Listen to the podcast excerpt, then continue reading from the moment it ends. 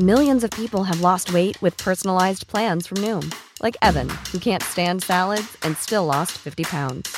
Salads, generally, for most people, are the easy button, right? For me, that wasn't an option. I never really was a salad guy. That's just not who I am. But Noom worked for me. Get your personalized plan today at Noom.com. Real Noom user compensated to provide their story. In four weeks, the typical Noom user can expect to lose one to two pounds per week. Individual results may vary. Langosta literaria.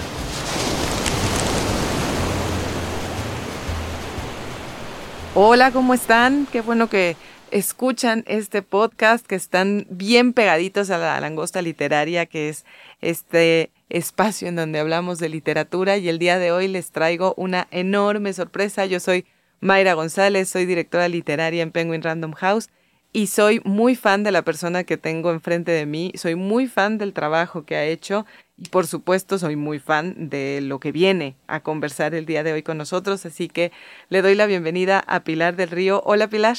Hola, pensé que ibas a seguir con el misterio, la persona, lo que viene, lo que, ha hecho. Todavía sigo, todavía no he dicho a qué, de qué vamos a hablar ni qué haces acá, Pilar. Pero no me vas a humillar tanto como ya me humillaron una vez mil alumnos en Guadalajara. Eh, porque dijeron mi nombre y preguntaron, ¿la conocéis? Y los mil alumnos a la vez dijeron, no, pero no sabéis quién es. Insistían, no. Entonces, sigue con, con, el misterio. A ver, sigo con el misterio. que no me vas a humillar. Y en este, en este punto yo no sé, ustedes que nos están escuchando, si están como esos alumnos o como el alumno que ahora vamos a mencionar. Ustedes saben quién es Pilar del Río, les voy a contar. Pilar del Río es periodista, es traductora, Pilar del Río es la fundadora, es la presidenta de la Fundación José Saramago. ¿Y qué te dijo el, el pequeñito dentro de esos mil alumnos, una vocecita que dijo? Que después de varias veces haber dicho que nadie sabía quién era Pilar del Río, el tal alumno maravilloso, inolvidable, que estaba sentado además casi al final de la sala. Y de pronto, yo sí, yo sí lo sé. Y entonces, ¿quién es? La novia de Saramago. ni más ni menos. Pilar del Río, la novia de José Saramago, está el día de hoy con nosotros. De José Saramago, de este enorme escritor portugués, de este premio Nobel que, que sentimos muy nuestro en Latinoamérica, muy, muy nuestro, y muy nuestro en México. Para muchos de ustedes, seguramente el nombre les suena de un José Saramago siempre cercano a México, cercano a nuestras preocupaciones, cercano a nuestra realidad social. Vamos a platicar también de eso, pero sobre todo un escritor de una obra fabulosa. Para muchos ensayos sobre la ceguera, el Evangelio según Jesucristo les debe sonar. Pero más allá de las novelas más conocidas, hay mucho Saramago, hay mucho Saramago todavía que leer y de eso vamos a platicar el día de hoy. Pero Pilar, yo lo primero que te quiero consultar, porque sé que es algo que a todos nos da curiosidad, es cómo conociste a José Saramago. Por los libros. qué mejor manera de conocer a un autor la verdad es que eh, soy periodista, lo has dicho, y estaba muy al tanto siempre de las novedades literarias que venían a España, estamos hablando de los años 80. Pero por un tiempo dejé el periodismo y estuve llevando un programa que fue un programa de radio donde se hablaba de todo, pero no necesariamente de novedades culturales. Era un programa que marcó tendencia en España, era por la noche, mm, imaginaros de 12 eh, a 2 y media de la madrugada, se llamaba El Loco de la Colina, creo que en alguna ocasión pasó por aquí, por, por México, y eso me hizo estar muy lejana a lo que estaba pasando en el día a día. Y ocurrió que un día fui a una librería y ya no en las novedades, estaba en una estantería un libro que me llamó la atención por el título. Eh, memorial del convento. Memorial del convento, un convento con memorial. Y entonces lo saqué, empecé a leerlo y me fascinó. Hasta tal punto que iba con varias amigas y les regalé a cada una un libro de Memorial del convento. Nunca en la vida había oído hablar de Saramago. Y bueno, me fui a casa, empecé a leer, dos o tres días después volví a la librería y dije, todo lo que haya de este señor y todo lo que había de ese señor era un libro más, no había más nada traducido. Era el año de la muerte de Ricardo Reis. Y la lectura de ese libro mm, hizo que sintiera la urgencia de ir a Lisboa desde Sevilla, donde vivía, para recorrer las calles de Ricardo Reis y de Fernando Pessoa. O sea, no se trataba de conocer al autor, se trataba de llegar a Lisboa, de ver el harto de Santa Catarina, de sentir como había sentido Pessoa y como había sentido Ricardo Rey cuando estaban empezando a oírse los tambores de guerra de la guerra de España, eh, e ir subiendo eh, por la Rua du llegar a la Plaza Camões, necesitaba eso. Y lo hice y me pareció que era una cortesía felicitar al autor. Y por eso lo conocí. Pero en realidad conocía sus libros.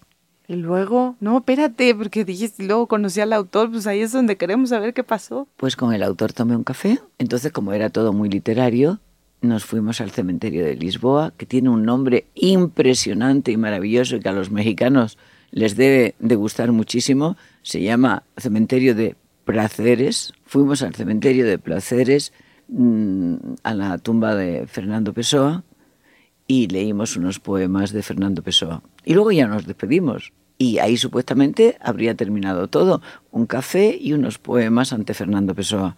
A la mañana siguiente me llamó por teléfono y para pedirme mis, eh, mis datos, mi dirección, y intercambiamos unas cuantas cartas, entonces no, no existía el correo electrónico. Y bueno, ella vino un día a Sevilla a verme y hasta hoy. Y hasta hoy. Llevas un año, esto ustedes lo pueden estar escuchando en cualquier momento, esto lo estamos conversando justo a finales del 2022, en diciembre de un año que ha sido el año del centenario de José Saramago, que ha sido un año de estarlo acompañando, de estarlo recordando, con montones de actividades, Pilar. Pero yo lo que te quiero preguntar es justo eso, son 100 años que se están festejando, hay un libro que estás sacando, que estás lanzando, que se llama La intuición de la isla. Y tú lo estás publicando. Y hay un, y hay un público allá afuera que, probablemente sepa quién es José Saramago, pero que quizá todavía se sienta intimidado frente a la figura, frente a lo que ha escuchado, es que es complicado, es que es, es, una literatura enorme, necesita que primero hayas leído otras cosas. ¿Qué les dirías? A esa gente que no tengan miedo.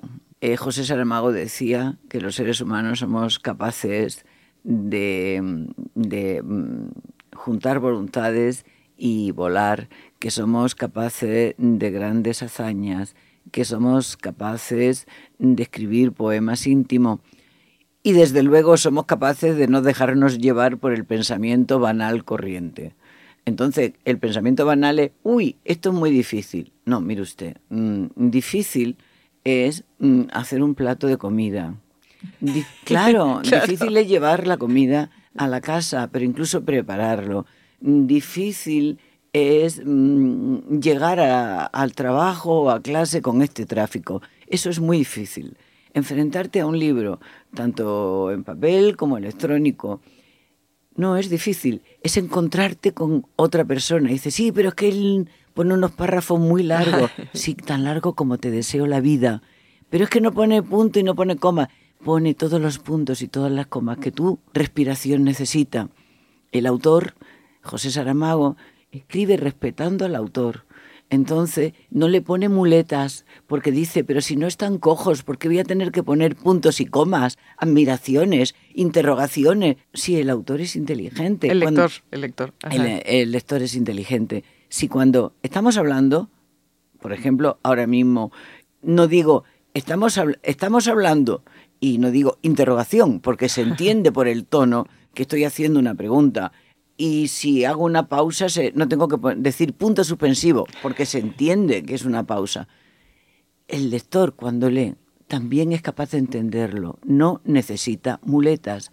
Entonces yo le digo, os digo a los lectores más jóvenes, primero, ignorar por completo lo que os digan esa gente que no os considera y os dice no vais a entenderlo, porque podéis entender todo.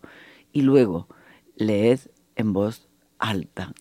Vais a ver qué maravilla, porque ahí vais a ver los cambios de, de personaje. Vais a entender que es el momento de que tu cuerpo pide que respires. No lo dice Saramago, lo pide tu cuerpo. y vas a crear una conversación y una armonía con el autor donde nadie más entra. Y tú vas a entender, tú, oyente, querido oyente, lo que yo entendí cuando leí a José Saramago. Este autor me respeta. Y por eso quise ir a Lisboa, porque me sentí respetada como lectora. Saramago respeta a los lectores. Así que haces caso omiso cuando dice, es muy complicado, es muy difícil, tiene unos párrafos muy largos. No, decir, insisto, queremos tener todos vidas largas, amores intensos y también una literatura que nos, que nos abrace. Y la literatura de José Saramago, pese a que pueda contar cosas calamitosas, abraza.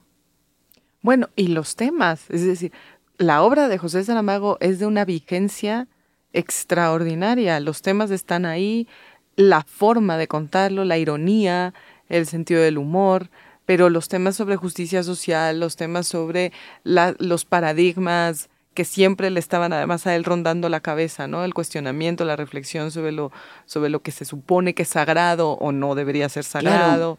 Es que él no da lecciones, o sea, es que es un literato. Él escribe libros, cuenta historias. Lo que pasa es que cuenta historias mm, desde una sensibilidad extraordinaria y que nos es cercana. Memorial del convento, hablábamos hace un momento, pues cuenta la historia de el levantamiento del convento de Mafra y que dicen lo construyó el rey tal y el arquitecto tal. Y Saramago dice, ¿cómo? Y los tres mil y pico de trabajadores que fueron sacados de su casa por las tropas del rey para ir a trabajar, ¿dónde están esos nombres? Hay que contarlo. Y simbólicamente dice, se llama Antonio, se llama Benito, se llama Carlos, se llama no sé qué, y hace un recorrido por todo el abecedario como un homenaje a todos los trabajadores de memorial del convento. Pero luego mm, ya hay una afición y resulta que en esa época mientras se construía el convento, estaba la Inquisición por allí matando y había una señora a la que acusan de bruja, que tenía una hija que es Blimunda y entonces aparece el personaje Blimunda y, aparece un soldado manco que, que, se llama Baltasar Siete Soles y a Blimunda la llaman Blimunda Siete Lunas y que quieren hacer una máquina de volar con un cura que ese sí es un personaje real, el padre Bartolomeu, que, murió loco, perseguido por la Inquisición, y está mm, el, músico italiano que se me acaba de ir el nombre ahora mismo, pero bueno, y de repente Bartolomeo, Blimunda, Baltasar, una especie de trinidad aérea, y pasan cosas, y hay una pandemia, y buscan juntar las eh, voluntades, y la pasarola puede volar, y el amor existe, y, y esto es lindo. O en el año de la muerte de Ricardo Reis, es Ricardo Rey heterónimo de Pessoa, que se encuentra con, con, una camarera que se llama Lidia y Fernando Pessoa viene al cuarto y, y hay una historia de amor con un fondo europeo de, de preguerra y el libro viene abierto por una, por una frase de, de, Fernando Pessoa que Saramago la, la responde o la escribe el libro para responder a esa frase. Sabio es quien se contenta con el espectáculo del mundo. Y Saramago dice, ¿qué? ¿Sabio es mirar? No, la persona que mira no es sabia. Ser sabio es otra cosa. En fin. Bueno, y, sobre mirar la caverna. Y la caverna. Es que resulta que vivimos en una sociedad que de pronto decide que hay millones y millones y millones de excluidos. Entonces es la historia de un alfarero normal y corriente que fabrica sus cosas y que las va vendiendo en las tiendas, pero ya no hay tiendas, hay centros comerciales y ya no interesa el barro, del que se mm, barro supuestamente mm, venimos del barro, el primer hombre y la primera mujer, y ya no interesa el barro y entonces ya no interesa a él y queda excluido y de repente nos estamos leyendo esa historia de ese alfarero y de su y de su mm, compañera y de su familia y del centro comercial y de repente nos damos cuenta que nosotros, cualquiera de nosotros, en cualquier momento, podemos ser el alfarero que nos dicen, perdone, pero ya no interesa más lo que usted ofrece, porque lo va a hacer una máquina, o porque se va a hacer online, o porque hay otro material, y entonces somos los excluidos. Y, Saramago habla de eso. ¿A poco no es de, ¿a poco no es de completa actualidad? Pues, es decir, justo lo que estás diciendo es algo que, que nos preocupa, que estamos ahora mismo reflexionando y ahí estaba ya dicho en ese momento por José Saramago. Y eso es el libro de los excluidos y que podemos hacer luego, eso ya no lo deja Saramago a nosotros, para que el sistema no nos excluya, para cambiar el sistema. Entonces por eso escribe otro libro que se llama Ensayo sobre la ceguera. dice, ciegos que viendo no vemos, de verdad no nos damos cuenta que nos llevan hacia el abismo. De verdad que, que siendo tantos no podemos hacer un stop, no vamos hacia el abismo, necesitamos hacer otro tipo de sociedad.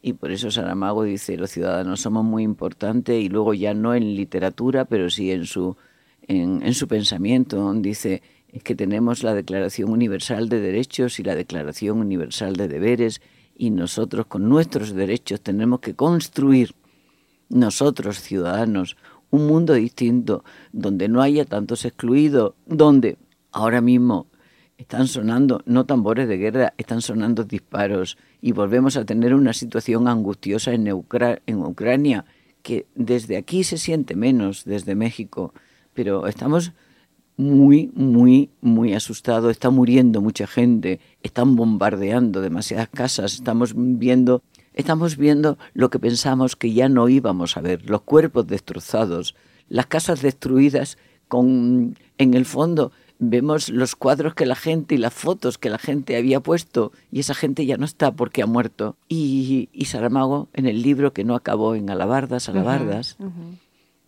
decía, es que si se fabrican armas, si hay tantas fábricas de armas, tendrá que haber fábricas de conflictos.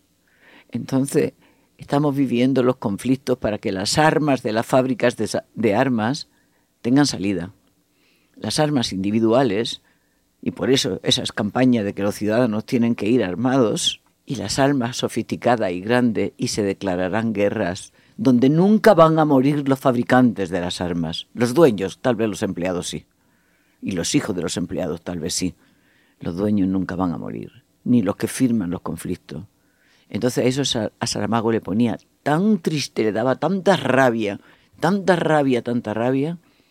Es decía, ¿cómo es posible que estamos permitiendo que en vez de construir situaciones para que, en vez de investigar para que el cambio climático no se produzca, en vez de investigar medios que no contaminen, mm, acceso a la comida, acceso a la enseñanza, se están inventando armas sofisticadísimas para matar. Y nosotros, millones de seres humanos, ocho mil millones de seres humanos, tenemos que aguantar esas decisiones y Saramago se preguntaba, ¿por qué?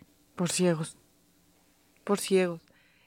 Em, Saramago, si seguimos en esta línea de, los temas que están resonando y que estaban y están ya en su obra, las mujeres eh, es un tema, es decir, Saramago era un feminista. Saramago era un feminista, por donde le veamos, por, por cómo creó a María Magdalena o la recreó, por Blimunda, por la mujer del médico, por Lilith, por desde los 24 años, por la viuda. Los personajes femeninos en la obra de José Saramago son los personajes fuertes, son los personajes que ven, Blimunda ve en el interior de las personas, la mujer del médico en ensayo sobre la ceguera es la única que ve, María Magdalena ve, eh, Lili en Caín ve, o sea, son personajes eh, Saramago decía que las mujeres habían tenido siempre un, lugar, su sirviente en, la historia, ¿no? Formaban parte de los nombres a distinguir. Y afortunadamente, añado yo, no son las conquistadoras, ni son las guerreras, ni son las que han invadido los países, ni las que han... No, eran las que preparaban la comida, eran las que estaban en casa, eran las que cuidaban. Y entonces él decía, tenían un poder, y era el poder de observación miraban, veían, nadie, les preguntaba su opinión, pero ellas estaban allí, como ellas están allí ahora mismo en tantos países que no, que tienen que llevar la cabeza cubierta, que no pueden hablar, que no pueden conducir, que no pueden entrar en un taxi, que no pueden comprar si no llevan autorización del marido. ellas están cubiertas. También nosotras, las mujeres occidentales, estuvimos cubiertas la cabeza hasta hace poquísimo tiempo. Pero ahora en Oriente las ves con el burka, pero los ojos los llevan, los llevan destapados. Con los ojos sí ven, y sí pueden ver las calamidades, y sí pueden ver las injusticias, y sí pueden ver la desgracia ajena y la propia. Seres que han nacido y que no van a poder ser libres. Bueno, pues a lo largo de la historia, José Saramago se detuvo siempre en las mujeres que estaban construyendo lo mejor de la sociedad y que sin embargo no tenían nombre, no tenían acceso a la cultura, no podían pintar, no podían componer, no podían ser Miguel Ángel, no podían ser Platón, pero estaban por ahí. Y están por ahí, vivas, muy vivas en la obra de José Saramago. Pilar, ¿qué, ¿qué es la intuición de la isla? ¿Como por y para? ¿Por qué surge la idea? ¿Qué necesitabas decirnos? Es un libro que he escrito mm, durante la pandemia. Inicialmente lo escribí porque me lo pedían desde, desde España las personas que trabajaban y que trabajan en la casa y en la biblioteca de José Saramago de Lanzarote. Y luego pensé, efectivamente, porque ellos me decían, es que tú te vas a morir y hay un montón de cosas que sabes y no vas a contar. Eh, son una gente encantadora y y me quieren mucho a lo que se ve. Y me decían, tienes que escribir ya, porque eres muy mayor. Encima de todo, así de simpático. Y de repente pensé, sí, voy a hacer un recorrido porque el hombre que escribió La balsa de piedra y puso la península ibérica entera a navegar hacia este continente, ese hombre, aunque nunca lo pensara y aunque nunca lo habláramos, estaba destinado a vivir en una isla. Fue una casualidad que fuéramos a vivir a una isla, pero vivimos en una isla y esa isla se convirtió en un punto de encuentro. Y entonces cuento cómo en la isla se escribe desde ensayos sobre la ceguera hasta el último libro, y cómo era la vida del escritor, premio Nobel, que tiene un trabajo que es ir a comprar el pan, que si quiere una segunda tanda de periódicos que llegaban un poco más tarde también eran su trabajo, que todos los días los restos de las comidas las llevaba las cabras de, de, una casa de al lado, pero también cómo se recibía a Bernardo Bertolucci o a Carlos Fuentes o mm, a Sergio Ramírez o a, a políticos como Mario Soares que vino eh, como presidente en un acto de desagravio por un feo que había hecho el gobierno de Portugal a José y entonces la máxima autoridad del Estado. En fin, eh, cuento esas cosas, son capítulos muy pequeños, como en Lanzarote, eh, las excursiones que hacía José Saramago, o el vino, los amigos, y lo intento contar siempre con tono de humor, de forma cercana, y de repente, cuando ya estaba escrito, he pensado, pues mira, es una forma de entrar en José Saramago. Entonces yo voy a poner Pilar del Río, alfombra. Yo soy la alfombra para entrar en José Saramago. Y, ¿sabes qué? Que me parece que ser alfombra es una cosa bonita. Es una cosa muy bella. José Saramago, ¿por qué era tan cercano a México? Mira, eh, es que acabo de abrir el libro sin querer. Ah, ¿eh? no, eso, eso, es, eso siempre es mágico. A ver, y dice, los países de América, sus países Ay, de veras, Pilar, no estás ¿Eh? haciendo brujería. ¿Cuáles eran los países que José Saramago prefería de América? Preguntaban a veces lectores que quieren oír el nombre de su tierra en la respuesta. Esa que no se puede dar porque no está escrita en ningún libro ni declaración, aunque un simple, el que estaba en ese momento, no sería engañoso. El mapa de los afectos de José Saramago era tan grande como la dimensión del mundo y en todos podía sentirse en casa. Es verdad que en una intervención en Bellas Artes dijo que México era mexicano. Y es verdad que Brasil era un puerto frecuente, que en Argentina vivió momentos e-, excepcionales. Y entonces sigo diciendo, pero voy a, voy a leer, mm, a buscar lo de México. Les juro, les juro que lo hizo así, ¿eh? No, no estamos mintiendo. De verdad que, lo abrió increíble. en ese momento. Ustedes no lo están viendo, pero tenemos al menos a Álvaro Ortiz y a Mónica Acevedo que están en la producción, que son testigos. Bueno, no, es que, es que eh, hablo de recibió premios, compartió velada, disfrutó de la compañía de sus pares a lo largo y ancho del continente. los encuentros con Sábato, Claudia Piñero, por citar dos generaciones argentinas, con Jorge Amado y Celia Gatay, Onelida Peñón, Rubén Fonseca, Chico Buarque, en Brasil o con Carlos Fuentes y Silvia en México. A ver, pero ahí, ahí, ahí, ahí, con Carlos Fuentes y Silvia en México. Espera, espera, allí también con Gabriel García Márquez y Mercedes, con Ángeles Mastreta, Laura Restrepo, Carmen Lira, eh, Sealtiel Liena, Elena Poniatowska, Lili Chema Peregay, con Carlos Monsiváis, Elena y Eduardo Galeano, Sergio Ramírez, todo esto eran encuentros de México, eh, todo esto está en el capítulo México. Eran auténticas fiestas que se prolongaban en la noche y se sucedían de continente en continente. Luego habló, bueno, de otros en, en Estados Unidos y luego cuando llegaba el final del viaje, José Saramago regresaba a Lanzarote trayendo un cúmulo de experiencias que se quedaban plantadas en la casa, en el jardín, en el corazón de quienes le oían contar.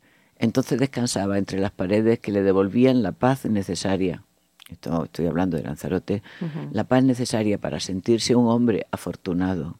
Y mirando el horizonte, comentaba que el destino es volver siempre. A casa le esperaba y aún hoy guarda su presencia. Había un momento en el que se habla de Carlos Fuentes, cuando Carlos Fuentes fue el aniversario de la región más transparente mm. y que fue tan bonito, porque allí él, y esto lo cuento en algún sitio, Carlos Fuentes apareció del brazo de dos autores y dijo, vengo aquí y acompañado del escritor colombiano y mexicano Gabriel García Márquez, y el escritor portugués y mexicano José Saramago. Y bueno, fue Ay, tan hermoso. Y entonces dice, y yo lo cuento en este libro, en otro capítulo, y si Carlos Fuentes dijo que yo era mexicano, ¿cómo iba a contradecir a Carlos Fuentes? ¿Quién soy yo? sí. Pero, a ver, entre nos, digo, aquí estamos en México y dices que donde estaba no, no era mentira si decía el lugar en el que estoy. Pero nos quería especialmente a nosotros. Pues sí, digo, por ejemplo, sigo en este capítulo, en México estuvo en, en la entrada del movimiento zapatista uh -huh. en el Zócalo de la ciudad, de la capital federal, con los pueblos originarios. Cuando los pueblos originarios levantados le pidieron al Estado mexicano otro tratamiento. Estuvo José Saramago con el subcomandante Marcos, ya nadie habla de Marcos, pero en aquella época estuvo José Saramago con el subcomandante Marcos en la Universidad Nacional. Bueno, y, Pilar, y lo de Acteal. Y esto, cómo se dejó sí. conmover y cómo vino a levantar la voz por la matanza en Acteal. Pues sí, y cuento, es que está en otro capítulo, que a él le dio mucha rabia, porque um, a veces la gente acudía a sus gobiernos o a instituciones internacionales porque buscan a sus desaparecidos o porque eh, tienen determinados eh, desesperaciones y no son oídos. Y yo tengo que decir que de alguna manera mi casa se convirtió mm. en un foro de última instancia y aparecían peticiones increíbles, pero desde Juan Gelman, ayúdame a encontrar a mi nieta, y la encontró, que, es lo maravilloso, y la pudo disfrutar. Y, y en otro momento, cuando se produce la masacre de Asteal, le piden que venga.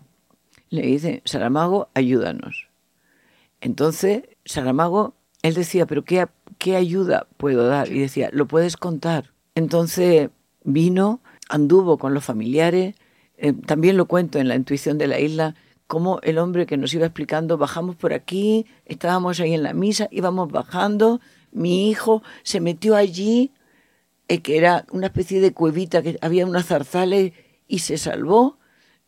Mi mujer y yo veníamos por aquí, mi mujer iba con el niño en brazos y de pronto la vi caer y le dije, ya te me moriste mujer, ya te me moriste mujer. Y la misma vara que mató a la mujer mató al hijo, que llevaba en brazos. Entonces Saramago vio todo eso y evidentemente que tuvo que contarlo. Y montó, tuvo una polémica en España impresionante porque alguien, sin saber de lo que estaba hablando, alguien que su mundo probablemente no iba más lejos de, de, su, de su calle, de sus amigos, de su ciudad y de sus copas, dijo, ya están ahí los del turismo revolucionario. turismo revolucionario. O sea, cuando hay una masacre en Timor y van una serie de personas y van a decir, Timor existe, y no podemos estar... Indonesia está arrasando y van con todo el peligro de sus vidas. Como no fue fácil llegar hasta Asteal, pasamos muchos controles militares, pasamos controles que podían ser decentes o indecentes, militares o paramilitares. Cuando te paran tú no sabes quién te está parando. Que les pregunten a la familia de los 43, que se los llevaron y no, y no supimos nunca más dónde. Y ya no estoy hablando de lo de Chiapas, estoy hablando de los maestros. Y, y entonces, bueno, pues nos, paraban y no, íbamos, no íbamos con, con, miedo, pues claro que íbamos con miedo. Bueno, eso es importante, Pilar, también decirlo. O sea, que tampoco le era fácil a él y a ti acompañándolo que lo llamara, ah, sí, voy mañana, ¿no? Ah, sí, o sea, el miedo existía, el, el, el no saber a qué se iba a enfrentar existía. Y el estar frente a la historia también y presenciarla y escuchar las palabras de ese campesino, no, no son cosas de todos los días, sino son cosas que un organismo pueda, exacto, pueda y poder contarlo. Y hay dos cosas que las cuento aquí en la intuición de la isla que me dejaron absolutamente perpleja. Una, vi, había un, una canalización de agua eh, que estaba pasando por un campamento que había sido hecho para 80 personas y, o para 800 personas y había más de 8.000 hacinadas allí viviendo con plásticos, con letreros de, las carreteras, se trataban de guarecer de la lluvia, en fin. Y, ver a unos niños con unas gallinas discutiéndose eh, unas gotitas de agua que salían de esa cañería que estaba, estaba pinchada. Entonces los niños venían y chupaban el agua y levantaban la cabeza y venían las gallinas a hacer lo mismo. Entonces los niños quitaban a las gallinas. Bueno, pues Dice, yo he visto niños eh, luchar por el agua con unas gallinas, o sea, lo he visto. Pero luego, ya, cuando salíamos del campamento, después pasamos ahí unos días, una, una cosa, una frase escrita, probablemente con faltas. Cuando el último de vosotros os vayáis, ¿qué va a ser de nosotros? ¿Tú te crees que se puede seguir siendo la misma persona después de haber visto eso? Yo no. Y él no lo fue tampoco, él se transformó todo el tiempo y se nota en su literatura y, por supuesto también, no solamente en su literatura, sino que esto lo contaba, lo decía. Hay discursos maravillosos, hay conferencias extraordinarias en donde lo que quería era hacer ruido con esto, era que resonara todo lo que estaba presenciando y cómo lo había modificado también. Porque decía, bueno, te dan el premio Nobel, que está muy bien, y dicen, pasas a la historia. Bueno, hay algunos premios Nobel que no han pasado a la historia, o sea, en fin, pero que está muy bien, que el premio Nobel es un reconocimiento y estupendo, y, pero te da visibilidad, por lo menos inicialmente. Es como si fueras una Miss. el año del reinado. La Miss reinante, tienes, tienes visibilidad. Entonces vamos a aprovecharla para algo. Claro que a Saramago, y también lo cuento en la intuición de la isla, de repente empezaron a abrírsele puertas que no se le habían abierto nunca, a recibir invitaciones que nunca había recibido. Y micrófonos. Micrófono no, porque eso es trabajo, pero no. Era, Me refiero para resonar, para que dijera lo que quería decir. Esa es la parte buena. la, parte era los grupos del poder, ah, lo económico, Los, eh, las élites y las aristocracias Tratando del mundo. de acercárselo. Entonces todos estaban como, ay, Saramago, a estar. Y Saramago, para mm, club, grupos, Mm, instancias, no sé cuánto, y siempre tenía una palabra de sí, muchas gracias, no será, no es posible de momento, eh, muchas gracias. Eh, o sea, él no, eh, no, no era ordinario, pero no se prestó y no cruzó ninguna de las puertas que se le abrieron cuando ganó el Nobel. Pero sí cruzó otras. Dice, sí, tengo una visibilidad. Esa visibilidad la voy a poner en beneficio de causas. ¿Qué causas? Número uno, la lectura. Ah, claro, la lectura es Aramago para vender más libros y tener más dinero. No. Quien piense así es, mm, es muy cortito de mente. La lectura, leer, leer que nos abre la mente. Entonces Aramago lo que sí hizo desde el propio día del Nobel, que agradeció a los autores de lengua portuguesa, los de antes y los de ahora, los que construyeron la historia y los que construyen el presente, porque ellos nos hacen ser lo que somos. Entonces, los portugueses y los no portugueses, y se dedicó a difundir y a diálogo de culturas por todas partes. Estuvo en todo el mundo, en actividades de tipo cultural, en presentaciones de libros. ¿Los suyos? Claro que sí. Los de otros autores también. Dio su nombre para que hubiera un premio literario, para ayudar a escritores jóvenes. Ese premio ha, construido eh, de lengua portuguesa a los escritores de lengua portuguesa, tanto de Brasil como de Angola o de Portugal, que en estos momentos son la élite, que están traducidos a 20, veintitantos idiomas. Y en parte es por el premio José Saramago. Lo recibieron, tuvieron tranquilidad, el premio estaba bien dotado y pudieron dedicarse a la escritura y ahora ya todo el mundo sabe que cuando lee fulanito de tal, José Luis Peixote, premio José Saramago, o sea que ese es bueno. Eh, Gonzalo Metamario, eh, premio, sabe que es bueno. Mm, en fin, Onjaki, premio José Saramago. Entonces, bueno, pues a esas cosas se dedicó José Saramago. ¿Porque era em, un santo? No, no era un santo. Era, era un intelectual, era un hombre que pensaba, tenía un concepto moral de la existencia que no tenía que ver nada con la moralina de los curas y no ah, había eh, un concepto moral de que nosotros los seres humanos los hombres y las mujeres tenemos que tomar cuenta del planeta. Tenemos que tomar cuenta de nuestra calle y de nuestro continente. Y bueno por eso hizo la fundación José Saramago, que tiene que ver con el diálogo cultural, con el respeto por el medio ambiente y con los derechos y los deberes humanos. Y ahí estamos, y unas veces yendo para adelante y otras veces para atrás, y unas veces nos equivocamos y otras veces no, pero lo que sí es que no vamos a ser nunca inactivos. No nos llevan, no somos aire que nos llevan. Mm, gritamos y decimos, perdón, soy un ser humano, respéteme y eso lo decimos muy alto, ya sea al poder eh, económico multinacional, al mercado o incluso a los gobiernos, ante los cuales tenemos también un inmenso poder, el poder de elegir, de elegir, habiendo estudiado previamente lo que es bueno para nosotros y no es bueno para ellos. ¿José bailaba? No, caminaba, podía contornear el cuerpo, pero no. ¿Sabes? Eh, le pilló una época muy mala. Él fue joven en una época con la dictadura de Portugal y siendo pobre y todo eso. Él, aparte que los portugueses no bailan. No, bailan. Los portugueses cantan el fado, que es lo más triste del mundo. No hay fiesta. Sí, hay fiestas y comen muy bien. ¿Qué comía? ¿Qué le gustaba comer? José tenía buena boca. Mm, decía que era mejor, el mejor restaurante era su casa y que pero sí le gustaba muchísimo el bacalao como a todos los portugueses y las sopas como a todos los portugueses tengo que decir no se ofendan por lo que voy a decir pero detestaba la comida mexicana bueno decía que era muy picante decía lo estropeáis todo lo estropeáis pero ¿por qué estropeáis ese plato con picante? El día de hoy, porque yo sé que es muy difícil, pero ya para despedirnos, Pilar, hoy que estamos aquí sentadas, que al ratito vamos a tener una, vas a tener una charla maravillosa, ¿qué libro recomendarías hoy de José Saramago?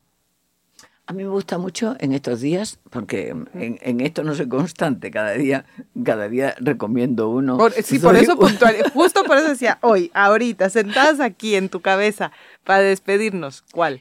Pues mira, recomiendo La intermitencia de la muerte, que me parece que es muy gracioso porque y que está muy bien porque sería la intermitencia de alguna manera cierra una trilogía. Ensayo sobre la ceguera, ensayo sobre la lucidez, o sea, ensayo sobre la ceguera, todo el mundo se queda ciego menos una mujer. Ensayo sobre la lucidez, de repente todo el mundo va y vota en blanco. Porque ha habido un acuerdo y resulta que es que los partidos que se estaban presentando no respondían a, los intereses y los ciudadanos asumen y cuando los gobiernos los quieren castigar a los ciudadanos, los ciudadanos se empoderan más. Pero bueno, y luego pasan una serie de cosas y aparece, vuelve a aparecer la mujer del médico, la mujer que ve. Y luego el tercer volumen de la trilogía, que, que yo digo que es una trilogía, pero no es la misma, mm. aparentemente en la misma ciudad, un día la gente deja de morir. Y qué bonito, ya no morimos, pero no morir puede ser un horror. Pero en este caso, en la intermitencia de la muerte, el músico que tendría que morir y que no muere y la muerte se convierte en mujer para ver qué pasa y de repente descubrimos que si hay amor, la muerte puede ser distinta y puede ser eh, más factible, puede ser más llevadera. Dice, no, porque si tú quieres mucho a una persona y esa persona se muere, depende. Si amas mucho y la persona muere, sabes que la persona va, va llena de amor y tú te quedas también con el amor y pues y es muy bonito, tal como José Saramago lo cuenta. Pero también voy a recomendar otro libro, lo siento mucho, voy a recomendar mi libro. El libro que es una, que puede ser de alguna manera una guía para leer a José Saramago y que es un homenaje a la literatura y a la vida. Es un acto de amor y se llama La intuición de la isla, los días de José Saramago en Lanzarote y añado, y los viajes que desde Lanzarote hacía para acá.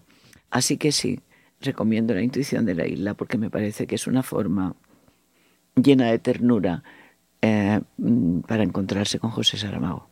Lo dice la novia, así que a buscar. Gracias, gracias Pilar, qué, qué gusto, qué rico, qué poco es el tiempo, pero muchas gracias por compartir esto el día de hoy con nosotros, por compartir a tu José Saramago también y porque siempre estás ahí para que se le siga leyendo y para que no se olvide lo que realmente era importante para él pues gracias y que Alfaguara siga eh, cuidando los libros y haciéndolos tan bonitos para que nos entren por los ojos y luego se nos puedan quedar en el corazón. Muchas gracias, gracias a todos ustedes por haber escuchado una, un podcast más aquí en La Langosta Literaria. Gracias en producción a Álvaro Ortiz y a Mónica Acevedo. Y pues nada, pues hasta la próxima, que aquí hay mucho de qué hablar porque libros hay para aventar al cielo.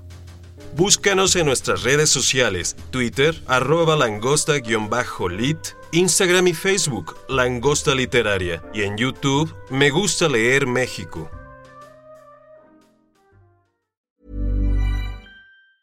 Hey folks, I'm Mark Marin from the WTF Podcast, and this episode is brought to you by Kleenex Ultra Soft Tissues your ally to help tackle your allergy symptoms this season. I love the change of seasons, but nobody loves pollen and all those other things floating in the air that make you sneeze during this nice weather. Kleenex Ultra Soft tissues are hypoallergenic and allergist approved. So fight back against watery eyes and runny noses without worrying about irritating your skin. For this allergy season, grab Kleenex and face allergies head on.